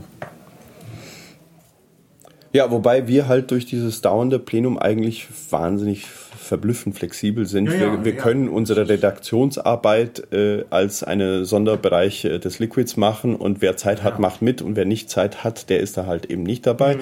Äh, es gibt einfach, äh, es gibt Themenbereiche, die genauso langfristig mhm. operieren wie äh, in Deutschland, äh, die programmatischen Themenbereiche. Und es gibt halt operative Themenbereiche, die kannst du dich anmelden oder es sein lassen. Mhm. Und in operativen Bereichen, da ist sogar in Diskussion, ob man da eine Zwangsdelegation Kommunikation haben will. ja. ist sogar in, in der Überlegung. Ähm, ja, da gibt es viele Dinge, die man überlegen kann. Das ist ja gerade das Schöne. Das ich ja auch gut. Und dass dort halt die, die zügigen Entscheidungen getroffen werden. Mhm. Äh, was diese Versammlungsleitung noch betrifft, äh, da, da, haben wir uns auch Überlegungen gemacht. Äh, Demokratie ist ja was sehr, sehr Subtiles. Also wenn du jemanden hast, der Chef ist, dann musst du das manchmal nicht so ganz ausfallen. Aber wir haben uns überlegt, äh, sogar rhetorische äh, Tricks in Regelwerken festzunageln und zu verbieten, mhm. gewisser Art. Ist also etwas, was uns sehr äh, öfter aus der Bahn geworfen hat, weil es gute Leute in guter Absicht benutzt haben. Mhm. Ist äh, Strohmann-Argumente. Ja. Kennst du die? Strawman? Ja, also wenn ein, äh, wenn eine, ähm, eine Initiative äh, eine ganz bestimmte Sache äh, vorträgt, mhm und der Gegner äh, war zu faul, sich das vollkommen durchzulesen, hat, meint es gar nicht mal so böse, aber irgendwie schießt er voll dagegen und behauptet irgendwelche Sachen, die gar nicht stimmen. Mhm. Und die gar nicht so drin stehen in der, in der Gegnerlinie. Und dann ist er einfach nicht wirklich bereit, das zu korrigieren. Mhm. Und, und äh, nutzt einfach seine Popularität aus, um das auszusitzen oder so. Mhm. so solche Sachen äh, können das ist passieren. Das Strohmann-Argument. Das Strohmann-Argument ist, dass ich hier äh, irgendwelche äh, Positionen ins Spiel bringe, die vielleicht gar nicht bestehen. Also das haben wir ja gesehen bei der Diskussion im Liquid Feedback oder Liquid Democracy auch ganz allgemein, dass dann irgendwie immer gesagt wurde, ja, aber da gibt es doch den, der hier nicht offen abstimmen kann, weil sein Arbeitgeber und, äh, und solche Sachen. Und das ist halt ein typischer Strohmann, denn als man dann so eine Umfrage gemacht hat per Lime-Survey, wer denn da Schwierigkeiten hätte, hat sich niemand gemeldet. das ja nun wirklich anonym war. Und wow. das sind halt so Dinge, wo man dann auch denkt, was sind das für Argumentationen? Aber solche Sachen wurden halt immer aufgebaut. Ne? Ja. Es wurde gesagt, ja, aber meine Oma kann das ja nicht bedienen und so. Ne? Ja, und manchmal kann man das relativ objektiv eigentlich erkennen. Ja. Und da wäre es halt schön, äh, wenn es jemand eingreifen kann, bevor das einfach so diese, diese so läuft und sich das dann auch noch so einbürgert, dass das funktioniert. Ja, ne? Ja. Also. Ja, genau. Ja, du hast ja da auch diese schöne Fahne mitgebracht. Ähm, da steht Partito Pirata drauf und dann steht drunter Demokratia, Transparenza und Diritti Civili. Genau. Ja, klingt das, bekannt, nicht wahr? Ja, da, war ich, da war ich ganz verblüfft, dass die, ja, italienischen, die italienischen Piraten haben sich dann doch entschieden, genau die drei Themen zu nehmen, die, die auch die deutschen Piraten hatten. Ja, Sie hätten sich ja noch... Transparenz und Bürgerrechte, ja, oder Menschenrechte. Ja, nee, äh, Bürgerrechte, die Diritti Civili sind ja, eher die... Ja, ja, wir haben ja uns überlegt, dass man jetzt inzwischen Menschenrechte und nicht Bürgerrechte sagen sollte. Ja. Aber, aber der Spruch, Demokratie, äh, Demokratie Demokratie, Transparenz, Bürgerrechte. Das ist ja ein Spruch, den wir uns in der Crew Guybrush äh, also äh, Inge Hoffmann und ich, ausgedacht hatten. Und wir saßen da ja und wollten ein zusätzliches Wahlplakat machen, wo wir einfach nur mal die äh, ähm, Punkte draufschreiben, die, die uns wichtig sind. Und diese drei. Äh, und das haben wir uns da ja überlegt. Und jetzt haben es sogar die italienischen Piraten. Ah, ich sehe weiter Gewinke da draußen. Ich glaube, wir müssen langsam zum Ende kommen. Na gut. ich werde davon ausgehen, dass um 16 Uhr hier eine Pause ist. Und äh, ich mache ja um 16.30 Uhr schon den nächsten Podcast. Von daher, was ist noch wichtig? Was dürfen wir auf keinen Fall vergessen? Sozusagen als Schlusswort.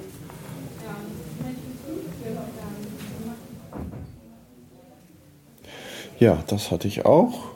Ach nee, ich bin so weitgehend durch. Weitgehend durch. No? Ja, Vielleicht nochmal so eine persönliche Frage dann. Du bist da ja auch sehr aktiv. Ähm, da du ja jetzt aber auch in Deutschland aktiv bist, ist das nicht ein Problem vielleicht für einige in Italien? Ja, natürlich. Also ich war, ähm, manche bin ich äh, zu auffällig, mhm. zu viel präsent, dass die Medien immer wieder nach mir fragen äh, und so. Das hat dann auch äh, Phasen gegeben, in denen ich dann halt eben mich zurückziehen musste, weil sie einfach mal wieder selber klarkommen mussten und so. Und sie haben mit der Zeit, ich habe hab das Gefühl, jetzt so langsam haben auch die Leute, die mich kritisiert haben, das Vertrauen ergriffen, dass ich es trotzdem gut gemeint habe. Es gab da natürlich auch Paranoiker, die meinten, ich komme daher, um äh, die italienische Piratenpartei äh, zu fernzusteuern und äh, der genau. Chef zu sein und was weiß ich was. Also, Angela und, Merkel. Und, ja, genau. Und, und und da war es halt irgendwie äh, unpraktisch, dass ich immer de derjenige bin, der den weiteren Blickwinkel hat. Ich sehe halt, wie alles in, in der Deutschen Piratenpartei schon so gelaufen ist, mhm. wie wir schon Erfahrung gemacht haben. Und dann, naja. und dann kommen die mit ihren naiven Vorschlägen und ich komme daher und, und äh, sage ihnen, warum es so und so und so nicht geht, weil so und so und so passiert dann. Ja. So. Und das war ihnen halt manchmal äh, dann doch zu einfach, wenn einer ihnen, einen, ihnen einfach sagt, wie es nicht geht. Äh, ja. Und dann müssen sie halt manche Sachen doch ausprobieren. Klar. Wen muss man denn außer dir noch so kennen oder wem müsste man folgen auf Twitter oder wer sind da sonst so die wichtigen Personen? Boah, da müsste ich jetzt ganz viele nennen oder ganz wenig. Äh, so, ja, da weil wüsste ich jetzt niemanden wirklich an, anzufangen. Mhm. Äh, wir haben ein paar, also auf Twitter ist es sowieso, wir sind zum Glück nicht so wahnsinnig aktiv auf, auf Twitter. Da bin ich eigentlich ganz froh drum, nicht damit das dann auch so ausartet wie naja. in Deutschland. Äh, da haben wir halt einen Partito Pirata als Account, äh, der unsere äh, Sachen ja. so rausbläst, was wir so, so, was uns über den Weg läuft. Mhm. Und, äh, und sonst vereinzelt gibt es Leute, die da noch machen. Äh, wir haben äh, in, in Rom eine etwas aktivere Gruppe, die äh, sich mhm. äh, konsolidiert hat durch den römischen Wahlkampf. Mhm. Und äh, der römische Wahlkampf hat uns da auch äh, ähm, dauerhafte ähm, Netzwerk, Vernetzung ge ge gebracht in der italienischen Politikszene. Mhm. Ähm, die, die italienische Politikszene funktioniert ziemlich anders. Da ist es, mhm. äh, müssen kleine, äh, kleine Formationen viel mehr miteinander kooperieren, mhm. sonst haben sie gar keine Chance, äh, auf ja, den Wahlzetteln zu sein.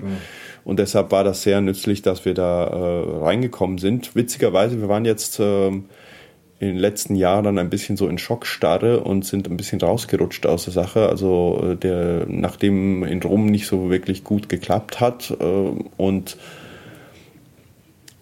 dann waren wir halt erstmal irgendwie ein bisschen still und, und äh, sahen, haben uns für die EU äh, ein bisschen in, zurückgelehnt, weil wir dachten, das haben, schaffen wir eh niemals, auf keinen Fall die ganzen äh, Unterschriften zu sammeln, haben wir überhaupt keine Chance. Und dann sind unsere Alliierten, unsere äh, Koalitionspartner auf uns zugekommen und, mhm. und haben gesagt, ja. Leute, wir brauchen ein netzpolitisches Programm, wollt ja. ihr nicht bei uns mitmachen? Ja, ist doch schön. Ja, da dachte ich mir, hoppla, offensichtlich hat sich da eine Investition gelohnt. Äh, unsere Aktivitäten sind nicht umsonst. Wir werden als die politische Kraft gesehen, die sich für netzpolitische Themen äh, auskennt äh, und so weiter. Und auch was verbesserte Demokratie betrifft. Es gibt ja immer wieder Interesse an Liquid Democracy, immer wieder Interesse an unserer Arbeitsweise. Italien ist ja das einzige Land mit, mit vier Parteien, die mit Liquid Democracy rumspielen, also nicht nur wir. Und äh, es gibt ein Projekt, äh, Tu Parlamento, welches äh, Liquid Democracy mit normalen äh, Bürgern macht und die äh, Resultate an äh, Parlamentarier im Parlament einreicht. Also Sachen, von denen wir träumen. Ja. Ja, das ist doch auch also solche Sachen passieren auch, muss man sagen. Experimentiert auch mit Liquid Democracy, wo du gerade ähm, da gibt es äh, kleinere Gruppierungen, die nennen sich äh, Alba ähm, äh, äh Fare und äh, Moment, wer noch? Ähm, äh, die von Giulietto Chiesa, die heißt nochmal Alternativa, ah, leider heißt die Alternativa, irgendwie so ähnlich wie Alternative für Deutschland, mhm. aber ist überhaupt nicht so politisch, sondern ist, ist vollkommen okay politisch. Und äh, äh, es gibt eine Aussteigerformierung äh, vom Cinque Stelle, die nennt sich Democrazia in Movimento. Mhm. Und, äh, und sogar äh, der Partito Democratico hat an bestimmten Stellen damit mhm. rumexperimentiert. Und dem verdanken wir auch, dass wir äh, in die Besprechungen an die EU geladen wurden. Vor einigen ah, Monaten äh, wo ist ja Jens äh, zur EU gegangen mhm. und hat, äh, hat da über Liquid Feedback äh, referiert. Ja. Und das war auf Einladung äh, der, das lief über diese Tu Parlamento-Schiene äh, ah, und, äh, und ja. über diese Partito Democratico. Und witzigerweise lief das über den Mann, der jetzt und äh, in Italien der, der der Premier ist, äh, Matteo Renzi. Ah, ja. Der war zu dem Zeitpunkt äh, noch irgendwie in einer Oppositionsrolle gegen ja. Bersani. Mhm. Und hat halt sich in allen Bereichen interessiert, die heiß und neu sind und ah. hat äh, sich mit Liquid Democracy beschäftigt. Also leider ist es jetzt nicht an der Regierung tatsächlich da, aber stell dir mal vor, wir haben in Italien einen, einen, einen Mann an der Regierung, der davon schon gehört hat und das mhm. prinzipiell cool findet. Ja, Na, das, das soll doch was heißen. Ja, also sehr interessant, sich mit Italien zu beschäftigen. Wir müssen das dann nochmal machen bei Gelegenheit. Also erstmal schon mal vielen Dank und äh, am Ball. Ich sage noch was Abschließendes, nämlich ja. wir sind indirekt jetzt tatsächlich an der EU-Wahl äh, dabei. Aha. Nämlich haben wir uns entschlossen, in Mehrheit die Lista Tsipras zu unterstützen. Mhm. Das ist ein Zusammenschluss, typisch für Italien, Zusammenschluss aller äh, linksalternativen Bewegungen äh, die haben eine gemeinsame Liste gemacht, diesmal unter Führung äh, des griechischen, äh, der, dieser griechischen Bewegung, die in Griechenland so erfolgreich gewesen ist, vom Herrn Tsipras und die, die, die, die linken Bewegungen in, Griechenland. Nach diesem Prinzip haben sie auch in, in Italien etwas gemacht. Und da haben wir einen äh, Kandidaten aus der Liste, der ist erst kürzlich den Piraten beigetreten. Also er ist nicht so richtig unser Kandidat, weil wir ihn ja nicht gewählt haben. Aber äh, es ist halt nett, dass er halt wirklich so sehr Pirat sein will, dass er auch tatsächlich äh, beigetreten ist zur Partei. Und unser ex-ehemaliger äh, Koalitionsbürgermeisterkandidat ist auch äh, Kandidat in der EU-Liste. Mhm.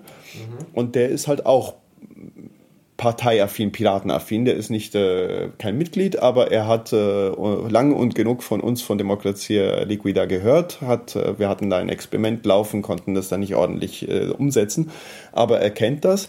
Das sind also zwei Kandidaten, wenn sie in Europa ankommen, die offen wären für ein Euro-Liquid, also für eine, eine europäische äh, Form von äh, Liquid Democracy.